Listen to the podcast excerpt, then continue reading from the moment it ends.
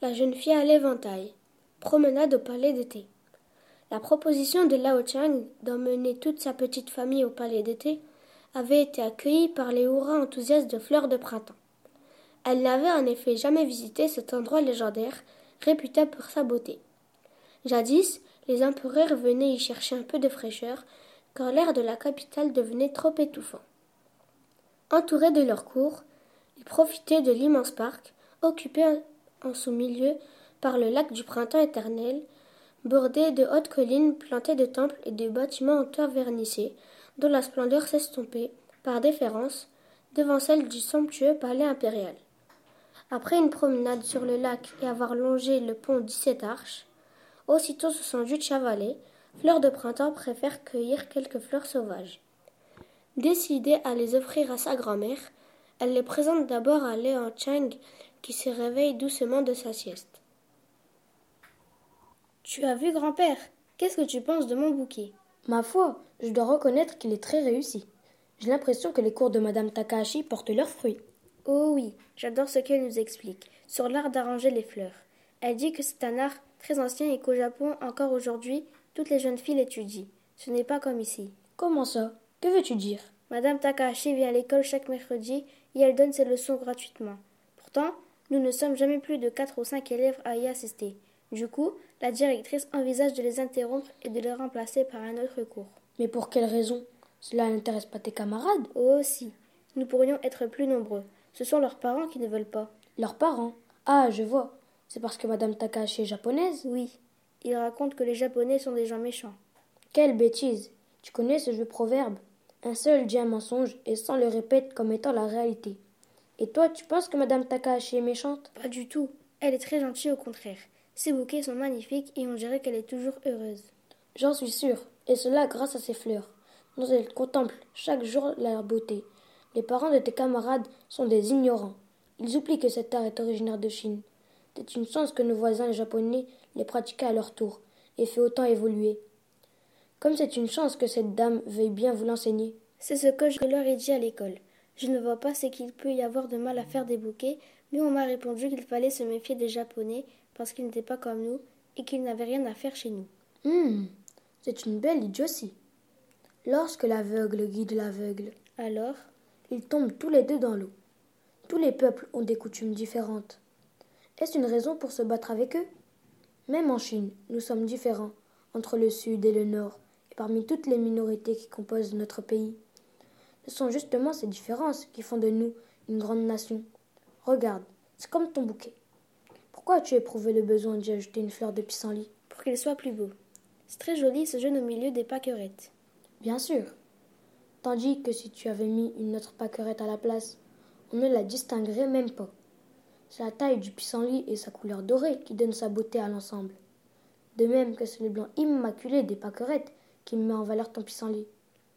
Voilà bien la preuve que l'on peut être différent et parfaitement s'entendre. D'ailleurs, si nous étions tous faits pareils, notre existence serait vite très ennuyeuse. Madame Takahashi dit qu'il y a aussi des empereurs au Japon. C'est juste. Encore de nos jours. Le Japon est une petite île où les traditions ont la vie dure. La plupart d'entre elles ont longtemps été communes à nos deux pays. Et tes camarades feraient bien d'y penser, plutôt que de s'arrêter sur nos différences. Cela me rappelle l'histoire d'une jeune japonaise, Aiko. Te l'ai-je déjà raconté Aiko? Non, je suis sûre que non. On l'a surnommée la jeune fille à l'éventail. Elle est devenue célèbre grâce à son courage et à son intelligence. Beaucoup de nos compatriotes croient aujourd'hui qu'elle était chinoise, mais ils se trompent. Elle était bien japonaise.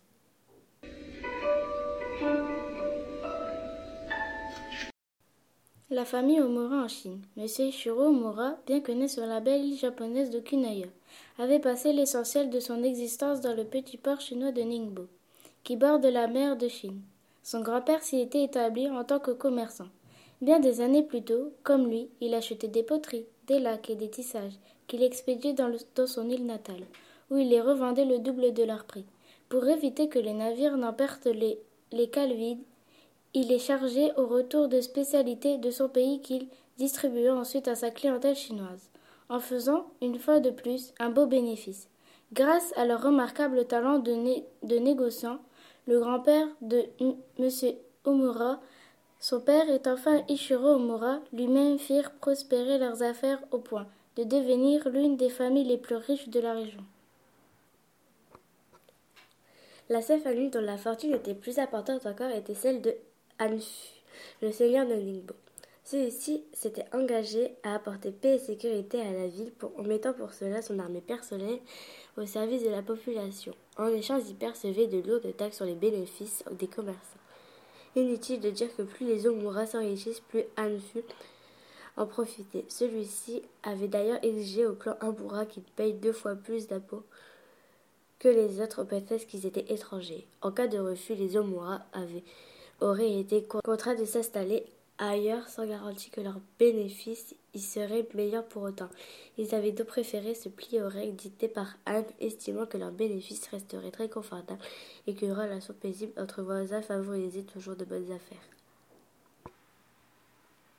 L'entente apparemment cordiale entre les Han et les Omura aurait sans doute pu se poursuivre si événement très inattendu n'était survenu quelque temps plus tard. Cela commença par la décision du Omura de ramener de son île natale le trésor le plus précieux qui soit à son cœur, sa propre fille Aiko. Aiko avait elle aussi vu le jour sur Okinawa. Elle y avait grandi puis fait ses études sous le regard bienveillant de sa mère. Très tôt pourtant, elle avait exprimé le désir de suivre son père en Chine. Elle aurait aimé vivre à ses côtés et découvrir le vaste pays dont il rapportait de si jolies choses. Mais Ishiro Amura avait toujours refusé, considérant qu'elle était trop jeune pour une pareille aventure. De dangereux pirates sévissaient en mer de Chine.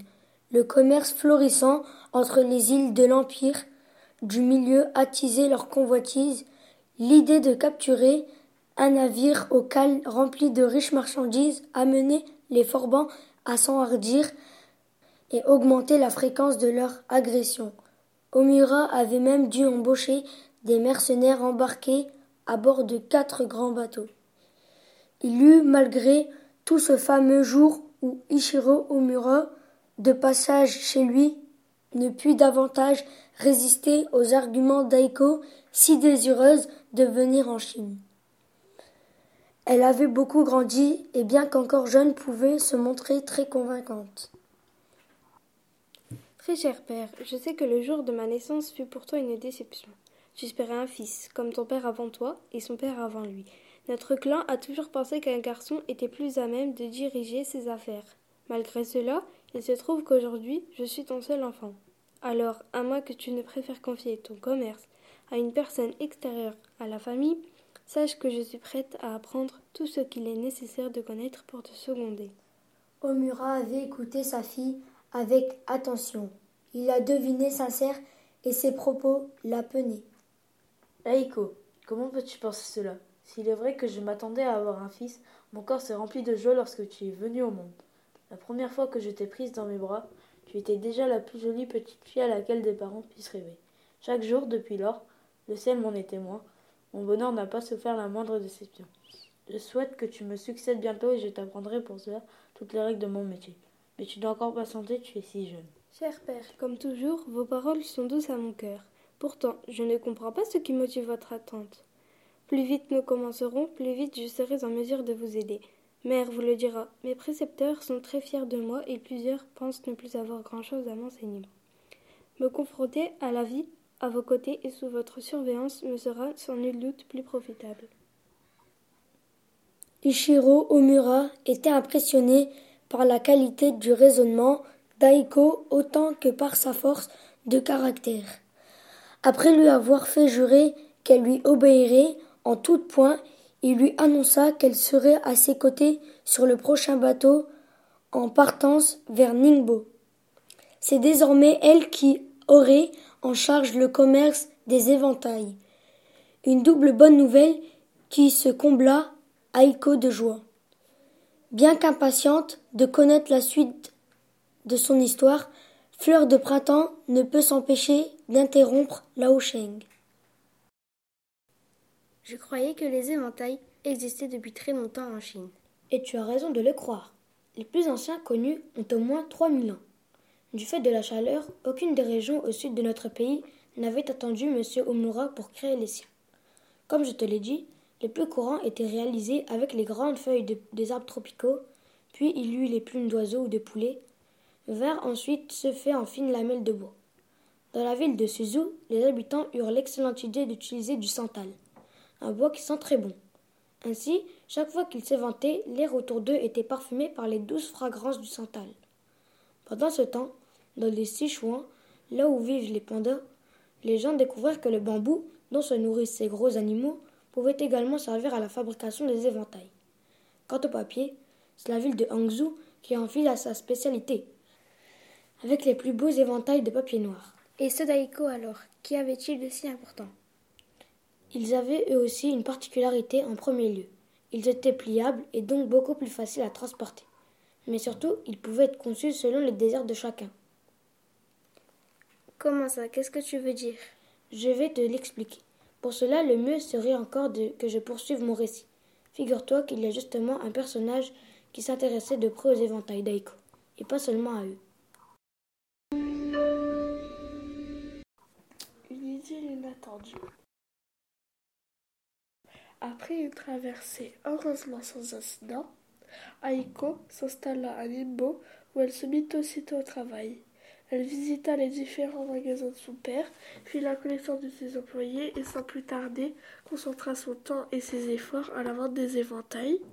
Ainsi, grâce à la famille Omura, acheter un éventail n'était plus un accès anodin, mais un réel plaisir.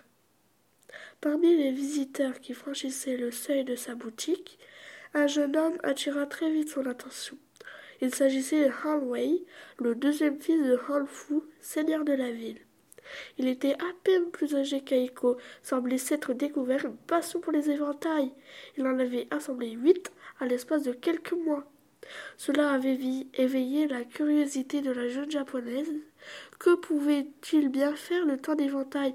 Peut-être était-ce pour les offrir? Hélas, Hanway se montrait très réservé. De plus, il savait précisément ce qu'il voulait, empêchant ainsi Aiko d'en apprendre davantage à son sujet. Elle en était d'autant plus peinée que, en son fort intérieur, elle ne pouvait cacher son intérêt pour ce beau jeune homme, à l'allure si douce et si distinguée. Lorsqu'il se présenta pour une neuvième commande, elle entreprit de percer son secret. Elle commença par le féliciter pour sa fidélité. Puis, au prétexte de la remercier, elle proposa de faire réaliser une jolie boîte dans laquelle il pourrait ranger son éventail. avant de l'offrir à la personne de son choix, elle suggéra même de faire graver le nom de la dite personne sur, le boîtier. Bien sûr, elle espérait et craignait à la fois qu'il acceptât, et que le nom fût celui d'une jeune chinoise. Pourtant, à sa grande surprise, Anwei répondit qu'il n'avait aucune intention d'offrir cet éventail.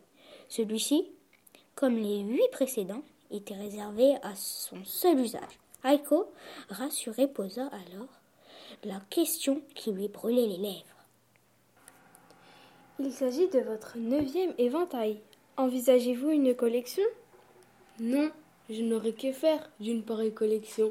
Simplement, il m'arrive de peindre des calligraphies et j'ai découvert que la forme même de l'éventail offrait un excellent support pour mon travail. Je peux peindre sur une surface et calligraphier un poème sur l'autre. Surtout, je peux jouer avec l'ouverture et la fermeture de l'éventail pour ne dévoiler que tout ou partie de mon tableau. Oh, c'est très intéressant. Les textes que vous calligraphiez sont-ils ceux de grands poètes chinois? La question d'Aiko fit aussitôt monter le rouge aux joues de Wei. Gêné, il répondit en baissant les yeux. Euh. Non. Ce sont mes propres poèmes. La jeune fille se mit à battre les mains, tout excitée. Vos propres poèmes Vraiment Ainsi, en plus d'être peintre et calligraphe, vous êtes également poète. Vous avez beaucoup de talent. Pourquoi cela semble-t-il tellement vous embarrasser Nombreux, au contraire, aimeraient s'en vanter. Je ne comprends pas pourquoi mon propos vous rend si joyeuse. Parce que votre idée est extraordinaire, peindre des éventails. Jusqu'ici, nous nous contentions de graver le manche et le cadre, mais utiliser les deux faces du volet Il semble que personne n'y ait encore pensé. Grâce à vous, les éventails vont devenir de véritables œuvres d'art. Les Chinois, autant que les Japonais, aiment la peinture et la calligraphie. Et quel plus beau support qu'un éventail pour adresser un poème à la personne de son choix. À croire que la bonne humeur d'Aiko était communicative. Wei, le visage illuminé, semblait à présent aussi enthousiaste qu'elle. Je n'ose comprendre. Êtes-vous en train de me proposer de peindre sur vos éventails? Pour votre commerce? Mon père entre dans une colère noire chaque fois qu'il entend parler de ma peinture ou de mes vers. Il aurait préféré, comme mon frère, je me rende à la capitale pour y devenir un haut fonctionnaire. Mais la politique ne m'intéresse pas, alors je continue de peindre en cachette. Vous voulez dire que personne n'a vu votre travail sur les éventails que vous avez déjà commandés? Personne. Toutefois, cela vaut peut-être mieux ainsi. Mes premiers essais n'étaient guère concluants. Je crois qu'il en faudra beaucoup d'autres avant d'espérer m'en satisfaire. Tout à son honneur d'apprendre la vérité sur son cher visiteur, Aiko répéta. Formidable, c'est vraiment formidable. Oh, j'espère ne pas vous offenser. Je dois reconnaître que l'idée m'a traversé l'esprit. Il m'est apparu que cette association ne pourrait qu'être heureuse. Mais vous ne connaissez rien de mon travail. Mon talent n'est probablement pas à la hauteur de vos espérances. Je suis pourtant persuadée du contraire. À présent, c'était au tour d'Aiko de sentir le rouge envahir ses joues sans qu'elle ne puisse rien faire. Pour la première fois depuis son arrivée à Limbo, elle ne pensait plus seulement aux éventails, car pour la première fois aussi de toute sa jeune existence, elle pensait qu'elle était amoureuse.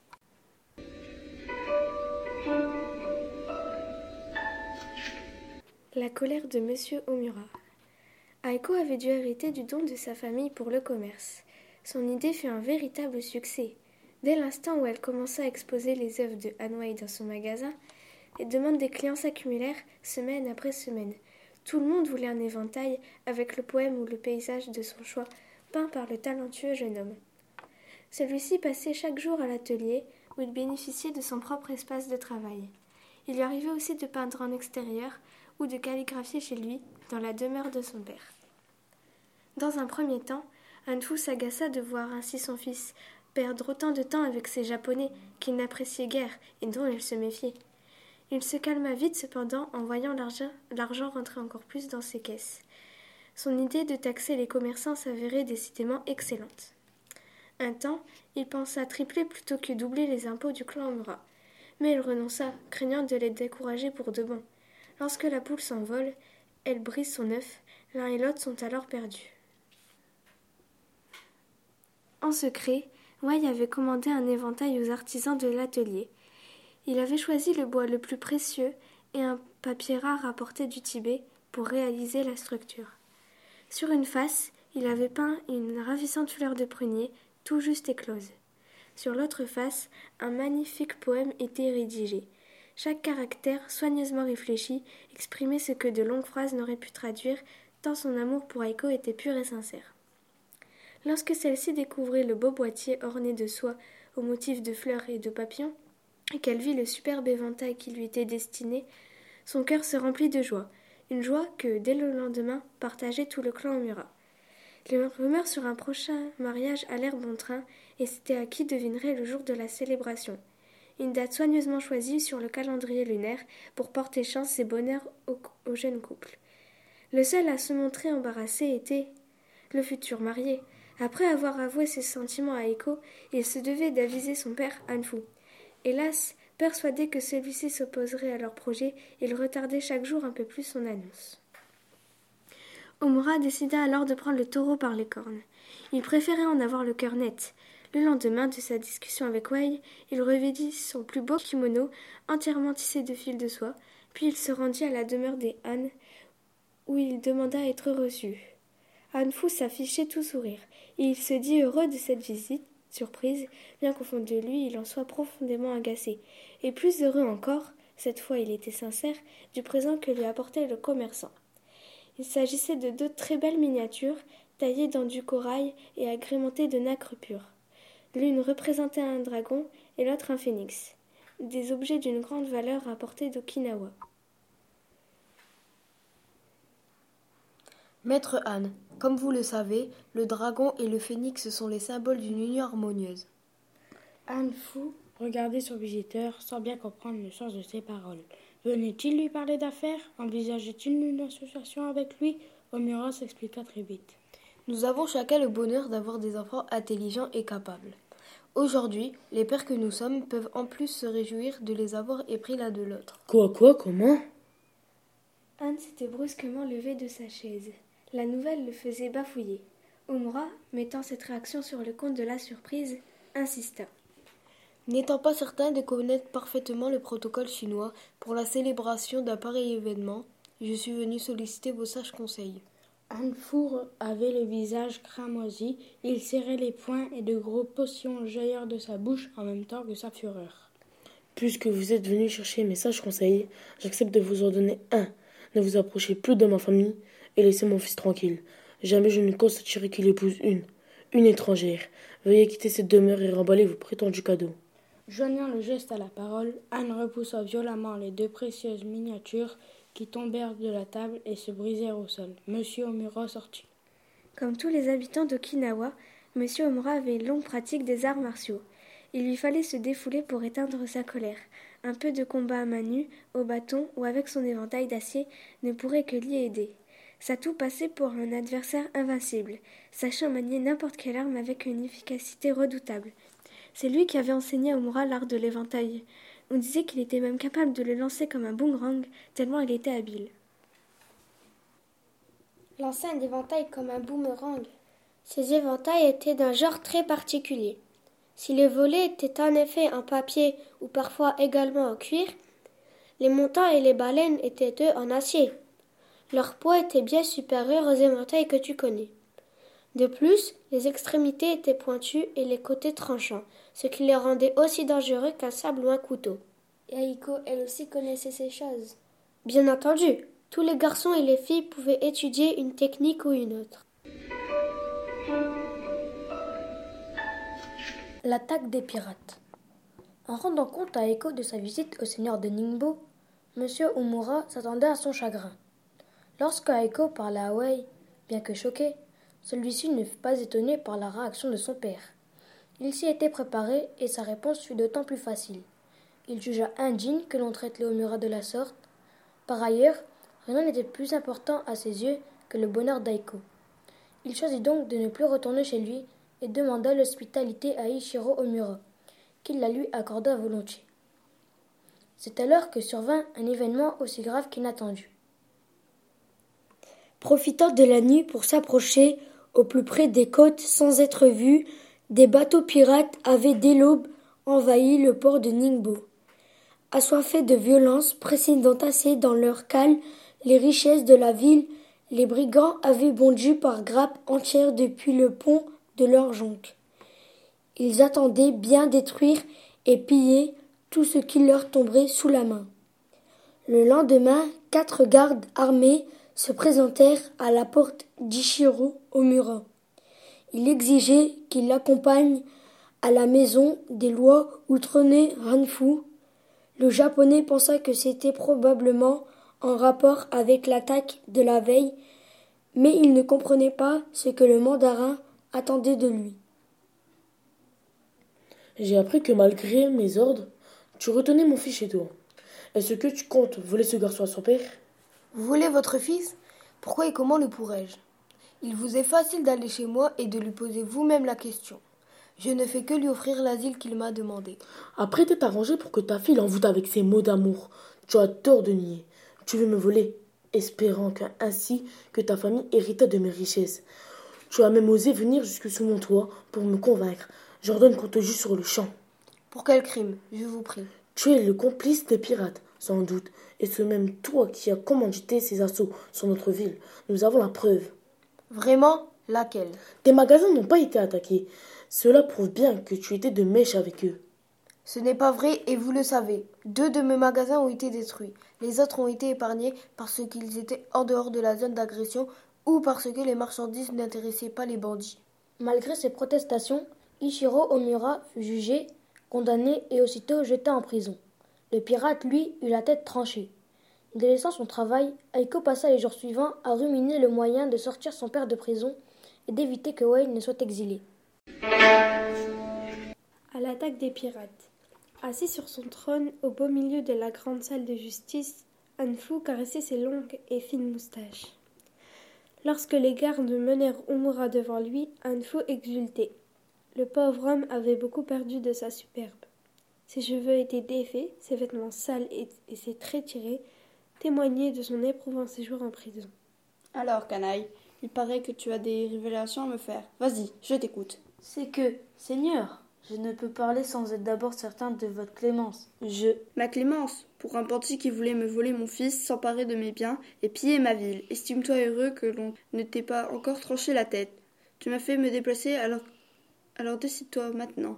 Qui me garantit que vous ne me tuerez pas une fois que je vous aurai tout dit Cela dépend de ce que tu as à m'apprendre. Parle ou je te renvoie à l'instant dans ton cachot. Ishiro Omura comprit qu'il n'avait pas d'autre choix que de tout révéler. Il confessa qu'il était en effet de mèche avec les pirates. Il était l'ami de leur chef et ils avaient mis au point ensemble leur projet contre Ningbo. Anfu n'en croyait pas ses oreilles. En arrêtant le japonais, il voulait se venger et lui faire porter le chapeau pour le pillage de sa ville, même s'il le savait innocent. Et voilà que c'était la vérité. Le Chinois n'en revenait pas de s'être montré aussi perspicace, mais son prisonnier continuait. Le plus important, c'est que je connais la date à laquelle les pirates vont à nouveau déferler sur Ningbo. Ce sera très exactement dans une lune après la précédente attaque. Le sachant, vous serez mieux même de les piéger. L'effet de surprise jouera cette fois en votre faveur. Cette victoire vous permettra à la fois d'écarter pour longtemps le danger d'une nouvelle agression et vous vaudra toute la reconnaissance de vos sujets. Hum, je vois. Une lune, tu en es certain? Oui, Seigneur. Très bien, garde, remettez ce voleur dans son cachot. Mais Seigneur, vous m'aviez promis. Ma clémence, alors que tu nous apportes une plus grande preuve encore de ta culpabilité. Jamais Cette fois, ton compte est bon. Quand Wayne lui apprit ce qui s'est passé, Aiko se réjouit. Jusqu'ici, tout se déroulait comme elle avait prévu. Elle convoqua aussitôt les gardes du clan, impressionnée qu'elle ait réussi comme par magie à ce que les soldats retournent dans leur caserne. Ils ne pouvaient plus que lui obéir. Toutefois, lorsque Aiko leur annonça que pour sauver son père des griffes du seigneur Anne, il allait devoir attaquer les pirates, ils ne cachèrent pas leur inquiétude. Lorsqu'Aiko embarqua sur le premier bateau avec sa toux à ses côtés, elle était méconnaissable. On aurait dit un des guerriers de son père. Elle était coiffée d'un casque et revêtait une cotte de cuir. Malgré sa fine silhouette, il émanait d'elle beaucoup de force et d'assurance. Wayne ne tarda pas à la rejoindre. Il lui remit là les deux éventails qu'il venait juste de terminer à son intention. En très peu de temps, le clan Omura se rendit maître de la jonque. Les hommes crièrent leur joie et portèrent Aiko en triomphe. Leur victoire avait été magnifique. Aucun de leurs propres navires n'avait été coulé. Au matin du troisième jour de navigation, les bateaux ennemis se montrèrent enfin. Il eut d'abord trois, puis quatre, cinq, sept. Sept jonques pour venir à bout des quatre gros navires de commerce. Décidément, les bandits étaient de mieux en mieux équipés et ils avaient mis toutes les chances de leur côté. Aiko se plaça derrière ses tambours. Elle attendit que les jonques fussent à la distance voulue et commença à frapper selon une cadence convenue avec les autres capitaines. Aussitôt, sa flotte se scinda en trois groupes. Le bateau d'Aiko en avant, un à sa gauche, deux à sa droite. Chaque groupe prit un cap différent. Elle ordonna alors à son équipage de hisser toutes les voiles. Allégée, poussée par le vent, son embarcation se mit à filer. Aiko attrapa les deux éventails préparés par Wei. L'un comportait un côté peint en noir et l'autre peint en blanc. Le second était rouge sur une face, jaune sur l'autre. À chaque couleur correspondait une commande, et ces hommes avaient tous le code en tête accélérer, ralentir, bâbord, tribord. Les tambours étaient, eux, réservés aux instructions pour les autres vaisseaux. Plus vif et plus maniable, le bateau d'Aiko fonça droit sur les jonques ennemis afin de servir d'appât. Lorsqu'il fut à portée de canon, il se faufila entre les pirates qui hésitent à faire feu. Leur proie était trop agile pour un navire marchand. Cela n'était pas normal. De plus, ils risquaient de tirer les uns sur les autres. Ils s'inquiétèrent aussi de son mystérieux détambour. Quand ils ont compris la raison, il était trop tard. Un renard déguisé en tigre. Il faisait nuit noire lorsqu'Aiko, accompagné d'une demi-douzaine d'hommes armés et guidé par son bien-aimé, se faufila dans le jardin privé du seigneur de Ningbo. Wei connaissait forcément chaque passage. Il savait aussi qu'à cette heure, son père dormait et que peu de gardes veillaient. Pour se rendre plus invisibles encore, ils étaient tous couverts de grandes capes noires, y compris l'invité surprise qu'ils avaient forcé à les suivre. Une fois à l'intérieur, le petit roux fila droit dans la chambre de Hanfu et le réveilla. Le chinois était paniqué. Il ne comprenait pas qui étaient ces gens masqués ni ce qu'ils voulaient. Mais Aiko n'avait pas une minute à perdre. Ses compagnons et, et elle ôtèrent leur cape. Le seigneur Han, tremblant de peur dans son lit, ne remarqua même pas la jeune fille. Il ne voyait qu'un seul un seul, le chef des pirates. Le bandit était armé jusqu'aux dents. Son visage était effrayant de férocité. Un collier de griffes de tigre ornait son cou et un bandeau noir coiffait sa tête. L'individu s'exprima d'une voix forte et menaçante. Sale chien, j'ai appris que tu tenais Omura prisonnier. Rien que pour cette raison, je devrais t'oxyre dans l'instant. Mais cela ne le fera pas sortir de tes geôles puantes. Aussi, je suis venu te proposer un marché. Tu libères mon ami sur le champ, tu l'autorises à reprendre son commerce et tu n'exigeras plus aucune taxe de lui. En échange de quoi, je te laisse la vie sauve et je m'engage à ne plus jamais attaquer ta ville. Tu sais trop bien tenir tes comptes pour refuser mon offre. Une autre bataille te coûterait cher. Tu y perdrais beaucoup d'hommes et, et tes concitoyens ne voudront plus payer pour être si mal protégés. Ah oui, euh, j'oubliais. J'ai appris que ton garçon veut épouser la fille de mon ami et que tu t'opposes à ce mariage. On m'a même informé qu'il serait chassé de Ningbo. Explique-moi les raisons. C'est que je craignais pour sa vie.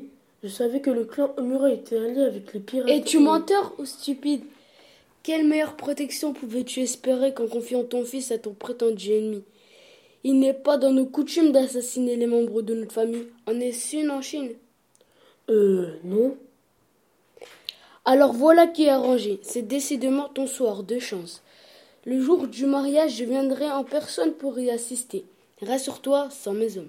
Les habitants de Ningbo comprendront ainsi que tu as passé un accord avec moi. Tu admettras qu'une promesse de paix comme celle-là que nous te faisons est d'une valeur inestimable. Puisque notre dot pour Aiko est si élevée, que prévois-tu pour celle de ton fils? Hein? Euh, C'est que je n'ai pas encore eu l'occasion d'y réfléchir. Très bien, alors prends ton temps. Tu nous donneras ta réponse demain. Toutefois, le minimum serait que la moitié de tes taxes que tu encaisses leur soit désormais réservée. Par ailleurs, les frais de leur garde personnelle devront être à ta charge, ainsi que la splendide maison que tu leur feras vite construire.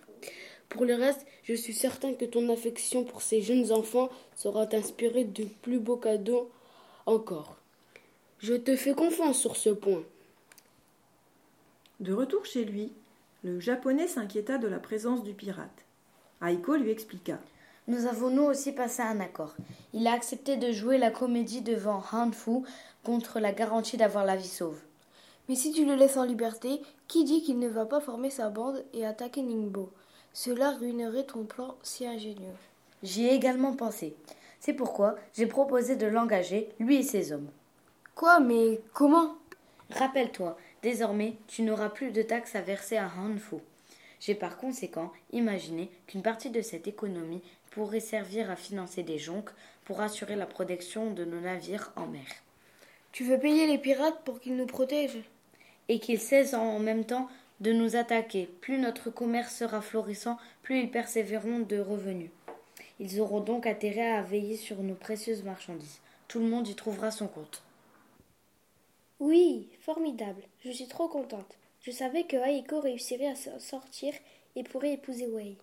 Puisque je te fais plaisir en te racontant cette histoire, accepteras-tu de me faire plaisir à ton tour? Tout ce que tu veux, grand-père. Très bien. Alors, dès demain, quand tu reprendras l'école, sois gentil de faire le récit des aventures d'Aiko à tes camarades. Quelque chose me dit que vous serez très vite plus nombreux à assister au cours de Madame Takahashi.